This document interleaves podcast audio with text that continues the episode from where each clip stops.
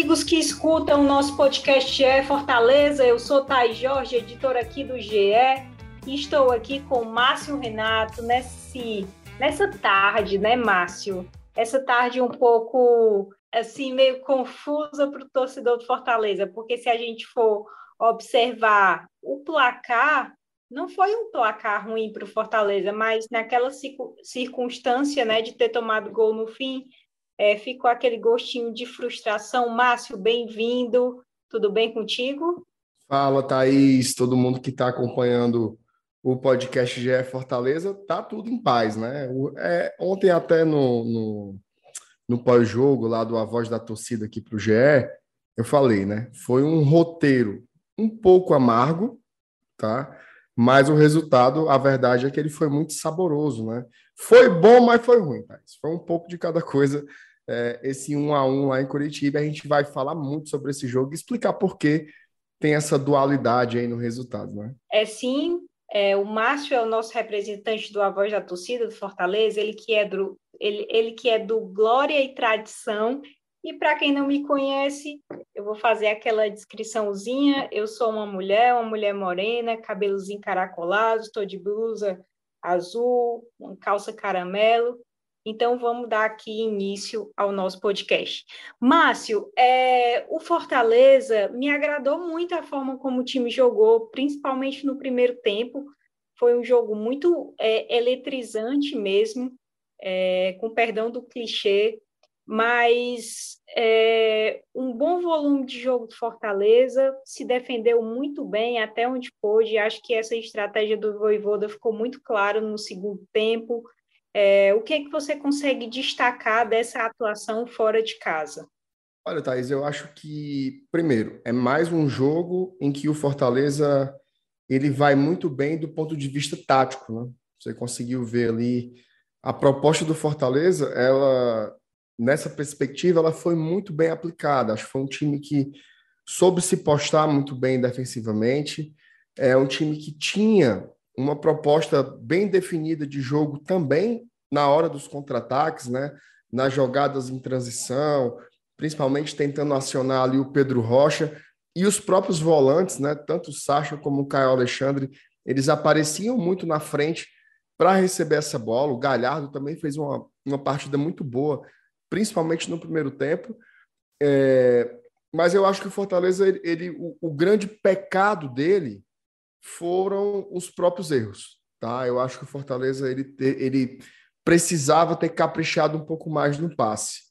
A gente teve ali uma média de menos de 70% de aproveitamento nos passes, isso acabou dificultando um pouco mais. Então, se o Fortaleza tivesse tido um primor maior também na hora de atacar, eu acho que teria condições de ter matado o jogo. Apesar de tantos erros, ainda teve essa chance concreta, né? Ainda no primeiro tempo, o Brits perdeu um gol debaixo das traves, né? Só ele e a Glória poderia ter feito ali o segundo e ali, bom, com 2 a 0, difícil de imaginar que o, que o Atlético Paranaense é, reagiria. E aí o segundo tempo também foi uma proposta muito clara, também de se defender, mas eu acho que as trocas do Voivoda, elas foram aos poucos aceitando um a 0 e as trocas do Filipão elas foram tentando um empate, né? Então o Fortaleza teve uma hora ali que ele tira o Romarinho e bota o Zé Wellison, né? dá uma segurada. E o Filipão não. O Filipão tentou ir para cima para tentar empatar, até porque estava jogando em casa e era importante, né? Não, não, não ser derrotado. O Atlético que vem de uma sequência de 14 jogos sem perder na Arena da Baixada pela Série A. Então, realmente, é, esse retrospecto acabou sendo mantido no final, num lance que, para mim, foi mais uma falha. Tá? Eu acho que foi um, um, uma, uma, bola que, que ela vai ali em zigue-zague na área, sobra para o Pablo, para mim, sem pressão. Tá? Eu acho que o Tite demorou muito para dar o combate, e quando deu o combate, ele ficou meio sem saber se dava o bote, se ia por cima, se ia por baixo, se dava o chutão. Foi muito frouxo ali na jogada é, do ponto de vista da marcação. Então, eu acho que isso acabou dando o espaço mínimo ali para o Pablo finalizar, até uma finalização fraca, mas ela vai no canto do Fernando Miguel, ele não consegue se quer saltar para buscar, tinha muita gente na frente, acho que ele nem viu quando a bola quando a bola partiu. Apesar de tudo, quando a gente faz uma análise, a gente tem que pensar também no outro time. Né? Fortaleza ele não jogou sozinho, ele jogou contra o Atlético Paranaense, que é um baita adversário. Né? O Atlético, além desse retrospecto que eu, que eu mencionei aqui agora, é um time que está na final da Libertadores, é um time que chegou nas quartas da Copa do Brasil, é o time que, mesmo colocando os reservas em várias rodadas da Série A, que não foi o caso de ontem, mesmo colocando os reservas em várias rodadas, tá no G6, né? Então, assim, é um baita elenco, um treinador que tem muita história e muita tradição no futebol mundial, tá? Então, ah, e detalhe, uma das equipes que talvez faça, se não a equipe que faça melhor valer esse tal fator casa, né? O Atlético jogando em Curitiba é um adversário indigesto para qualquer equipe do continente. Tá? Então, quando você coloca tudo isso na balança, o elenco que o Atlético tem, fez contratações como Fernandinho, por exemplo, é, seria difícil imaginar que você conseguiria segurar a pressão por muito tempo, né? E por mais que a pressão não tivesse resultando em finalizações diretas, Fernando Miguel não fez grandes defesas no jogo mas aquele ciscado ali perto da área, cruza uma bola, aí a bola desvia num e sobra para outro, uma hora ia dar problema e essa hora quase não chegava, mas chegou, chegou ali aos 46 do segundo tempo. É indigesto? É indigesto porque todo mundo estava sentindo ali o sabor dos três pontos, né? Que teriam colocado o Fortaleza mais acima ainda na tabela, sentindo ali talvez um cheirinho de uma pré-Libertadores. Mas se você analisa na totalidade, vê o adversário, vê o primeiro turno que o Fortaleza fez em comparação ao segundo, é, o que é jogar lá em Curitiba e o mais importante, em sequência. Tá? O que é que esse resultado significa em sequência? Nos últimos quatro jogos, Thaís, o Fortaleza fez três jogos fora de casa.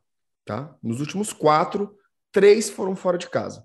Fora de casa contra o Juventude, fora de casa contra o Goiás, fora de casa contra o Atlético Paranaense, e o único jogo em casa que teve foi contra o Flamengo, que é a equipe que mais joga bola no futebol brasileiro hoje. Então, nesses quatro jogos, você teve duas vitórias e dois empates. É uma sequência extremamente positiva, e eu acho que é assim que o torcedor tem que passar, tem que passar a régua e fechar a conta do apurado da trigésima rodada. É isso, fizemos inclusive uma matéria mostrando que o Fortaleza está caminhando para um feito inédito, né?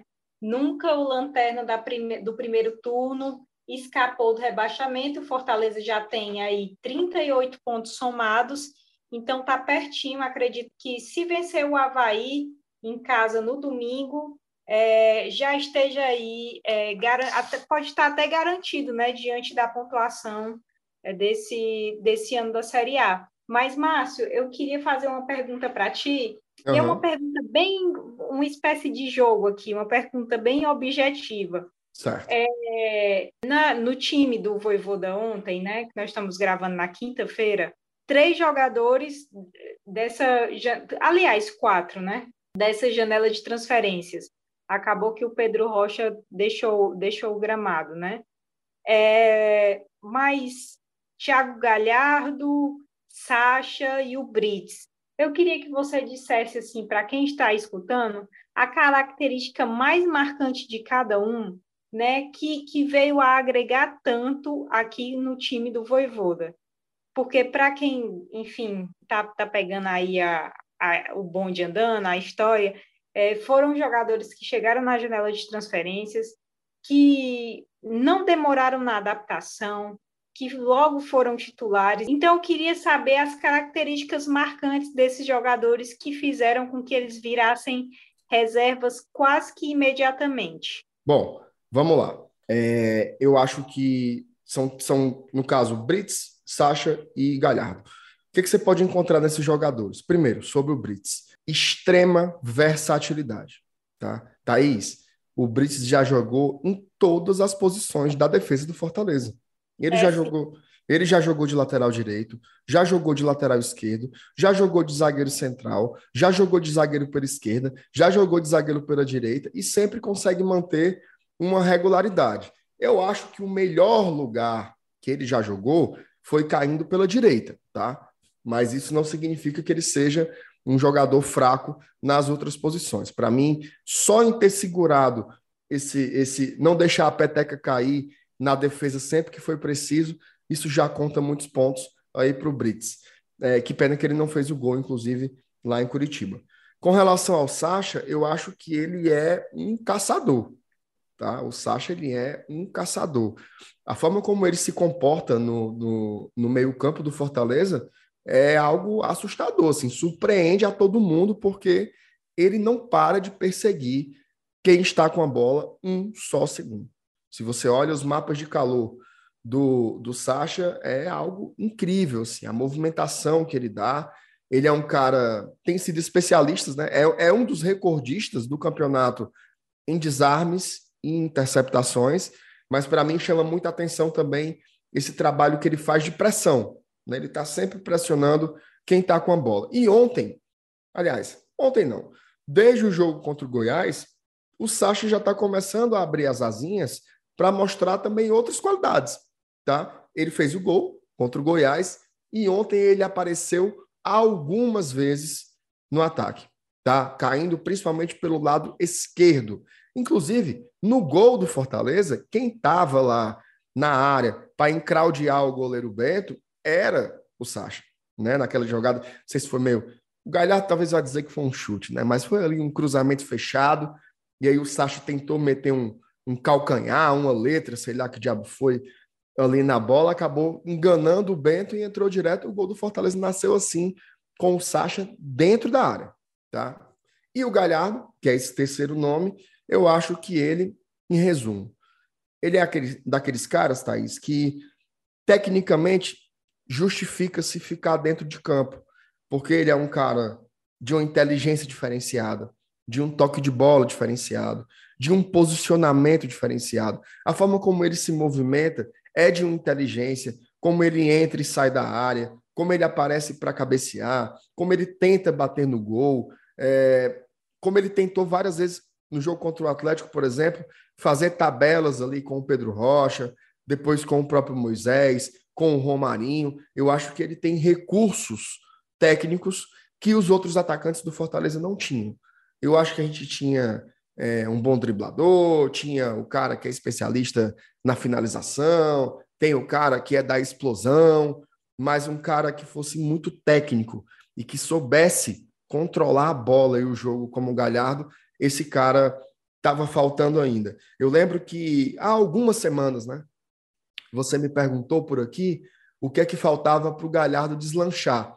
E eu dizia que faltavam é, os números objetivos, né, assistência e gol, mas que tecnicamente ele já se justificava estar tá em campo. Acho que ele conseguiu desenvolver mais ainda esse futebol dele. Hoje ele é, talvez seja indiscutível, né, a escalação do Galhardo, e aos poucos ele está aí começando a fazer seus gols e a entregar as suas assistências também com a camisa do Fortaleza. Márcio, é engraçado, né? A gente vai a gente vai gravando e vai vendo a evolução do, do time, né? Nessa, nesse segundo turno, assim. Hoje pela manhã eu fiquei pensando muito aqui sobre tomada de decisões, né? É, uhum. as, as diretorias. E eu fico comparando, é inevitável até, porque como é importante e também como é uma questão de, ah, de, de até de, de, competência, de sorte, de momento, vem tudo junto, né? Porque é, o Fortaleza ele estava muito mal no primeiro turno, muito mal. E aí a diretoria fez uma grande aposta, né? Que era trazer esses jogadores, alguns jogadores que não estavam nem no Brasil, né, Márcio? Então a gente não. Uhum gente não sabia como seria. É, adapta adaptação, o próprio entrosamento, né?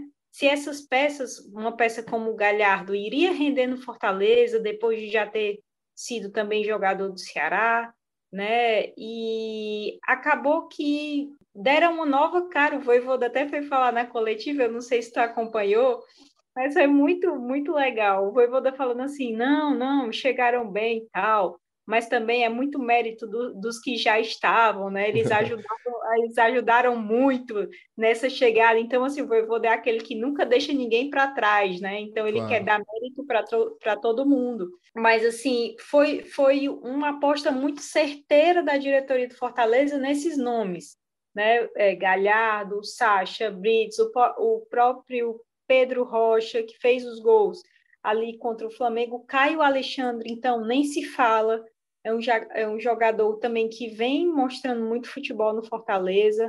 Não sei se você concorda comigo. Concordo demais, demais. É. E o Ceará ele já fez um outro movimento, que foi aquele movimento de apostar no Lúcio, né? O Lúcio que ainda não tinha sido um treinador, ele tinha sido auxiliar, mas é a primeira, é, o primeiro trabalho como treinador. Então uma aposta arriscada, mas era um cara vitorioso, e aí acabou que o Ceará está numa sequência dificílima, com apenas uma vitória né, e 11 jogos no retorno, algo muito, muito, muito perigoso. Né? Eu faço essa comparação por quê? Porque naquela época o Ceará estava acima do Fortaleza. Né? Então, a gente, a gente acabava achando que ah, será, se o, será que o, o Ceará vai numa competição internacional e o Fortaleza vai ser rebaixado, né?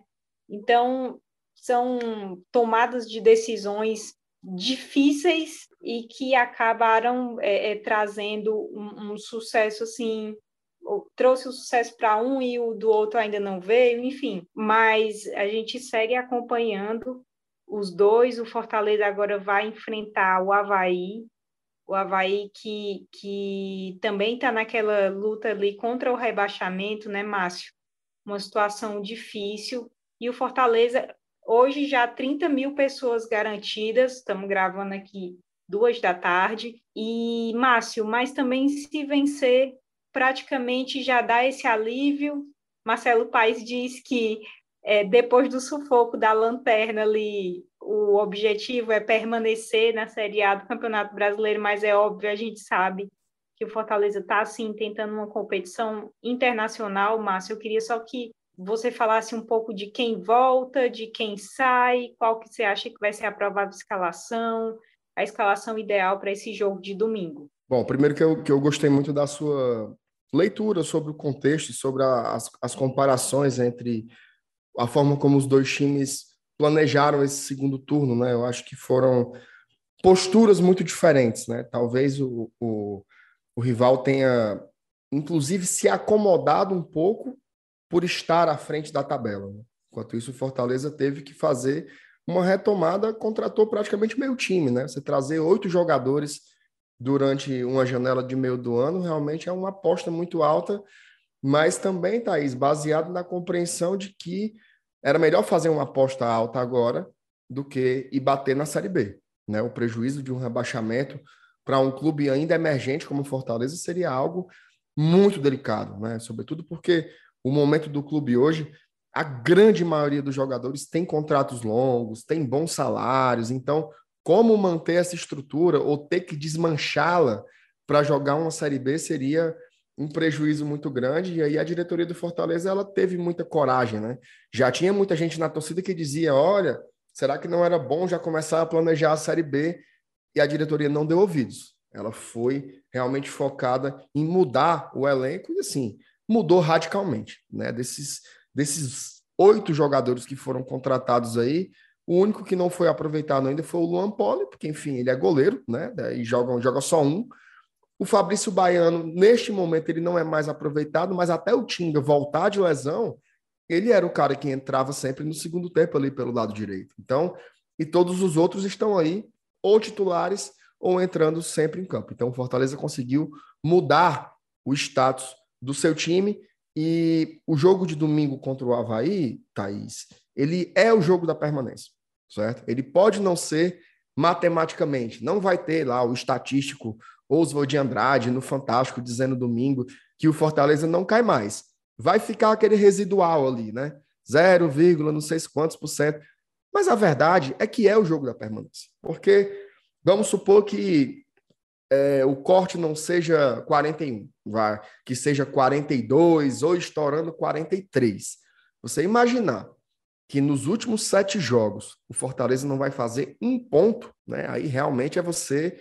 É, aí é, é loucura, né? Não, aí é loucura, porque esse rendimento teria que ser de 5%. Né? E esse rendimento de 5% ele não existiu nem nos piores momentos que foram ali no primeiro turno. Então a gente pode dizer aí, até se você tem uma, uma bela manchete aí para colocar domingo depois do jogo, se Deus quiser, Thaís, o jogo da permanência, que é esse jogo contra o Havaí, aí eu acho que vai ter bastante gente no estádio, a festa vai estar tá bonita. Vou registrar tudo isso lá na pro, pro a voz da torcida aqui do GE. Então, é um jogo importante por isso, e aí permite ao Fortaleza é, começar né, a tatear outros objetivos. Eu acho que o torcedor, ele, ele aquela história, né? É, é, você fica com medo. O primeiro turno foi bem duro, mas eu acho que a gente tem que se libertar um pouco disso, tá? Porque, Thaís, pensa comigo. O Fortaleza está na nona posição a quatro pontos do oitavo colocado, que vai para a pré-Libertadores, certo? Se fosse o São Paulo nessa posição, Alguém não diria que ele está brigando por uma pré-Libertadores? Se fosse o Red Bull Bragantino no lugar do Fortaleza, alguém não diria que ele está brigando por uma pré-Libertadores? Então, meu amigo, todos diriam que estão. Então, o Fortaleza, nesse momento, ele também está. Hoje nós estamos a quatro pontos da pré-Libertadores e a sete do Z4. Então, eu acho que a gente tem que começar a ser feliz, né? tá na hora de ser feliz também na Série A. Eu acho que o torcedor do Fortaleza ele merece isso, porque pelo segundo ano consecutivo, o Fortaleza ele não está jogando uma Série A empurrando com a barriga. Ele está jogando uma Série A escrevendo uma grande história. Se ano passado a gente escreveu uma história sendo a sensação do campeonato, terminando no G4, esse ano a gente pode estar escrevendo uma grande história de um time que sai de 14 rodadas na lanterna para, de repente, bater novamente no Libertadores. Seria épico. Fortaleza, mais uma vez, jogando uma Série A como ela deve ser jogada, né? como um dos protagonistas e como um dos que escrevem uma bela história. Agora, para finalmente responder o que você me perguntou, é, tem que ver como é que o Voivoda vai equacionar os desgastes, né? Querendo ou não, vem aí de três jogos em final e meio de semana. Isso pesa bastante. Mas desfalque, desfalque, desfalque mesmo, tem o De Pietri, que está lesionado, e o Sebadios, né, que levou o terceiro cartão amarelo, também é um desfalque. O Benevenuto, Thaís, ele saiu sentindo alguma coisa, mas aí eu não consigo te dizer se foi cansaço ou se teve alguma lesão. A gente pode colocar o Benevenuto como dúvida, tá? E o retorno que vai ter é o retorno do Juninho Capixaba, que é o dono da lateral esquerda tricolor. Tirando isso, eu acho que o Fortaleza não tem nem porquê mexer no time. Eu acho que o Voivoda ele já encontrou ali uma, uma algo parecido com uma escalação ideal. Perfeito, Márcio. A gente vai estar tá acompanhando sempre, né, no Globo Esporte da TV, no ge.globo.ce, no Bom Dia Ceará, nos nossos jornais também. É, tudo sobre o Fortaleza, esse jogaço de domingo, Márcio.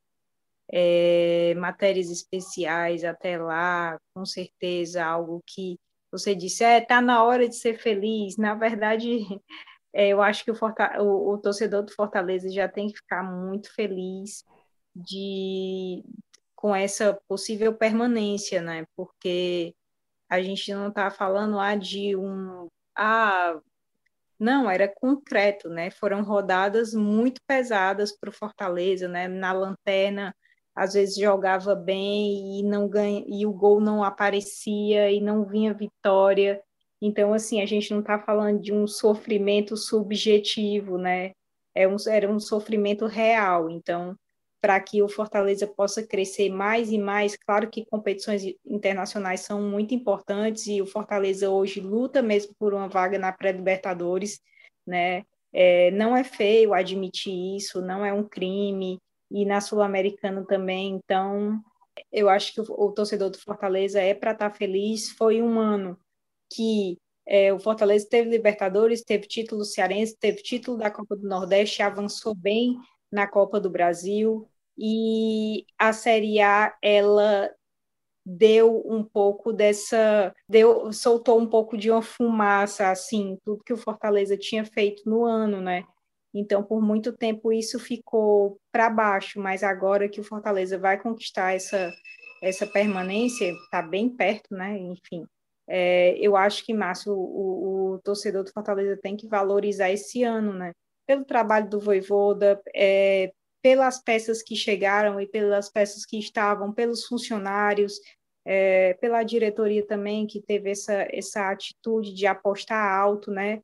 Eu acho legal é, passar pelo Twitter, porque no Twitter fica tudo as coisas do passado, né? Então, uhum. é, você, às vezes eu fico na redação rindo, assim, hahaha, porque tem tweets maravilhosos, assim, do passado, seja de, de enfim, seja do que for, assim. Então, é claro que os do Fortaleza não eram engraçados, né? Eram, eram realmente assim. Dramáticos. dramáticos, dramáticos e tal. Mas quando a situação já é outra, você, você é, é, consegue é, comparar bem. Então, é, foi uma, uma, um ressurgimento, como a gente fala, incrível.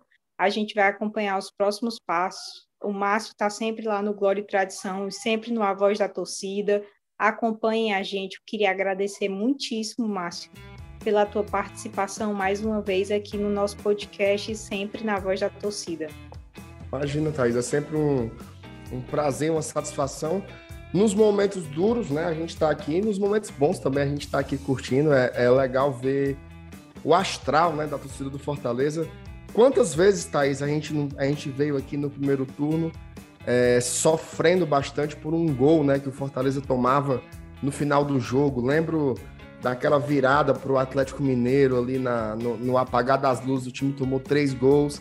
E agora a gente leva um, um, um, um gol de empate no final, dá ali uma dosezinha de frustração, mas o todo tem sido tão positivo né, que a gente acaba olhando para o próprio resultado com uma perspectiva diferente, né?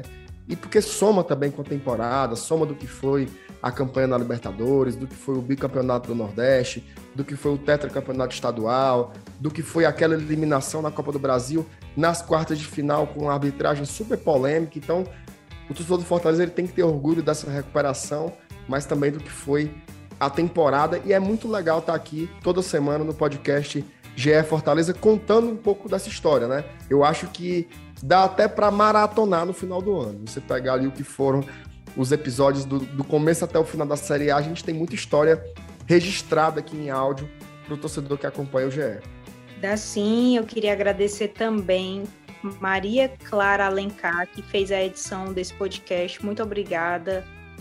E agradecer a todos que escutaram até aqui esse podcast que tem a coordenação do Rafael Barros e a gerência do André Amaral. Um grande abraço a todos, um excelente final de semana e é isso. Um beijão. Tchau, tchau.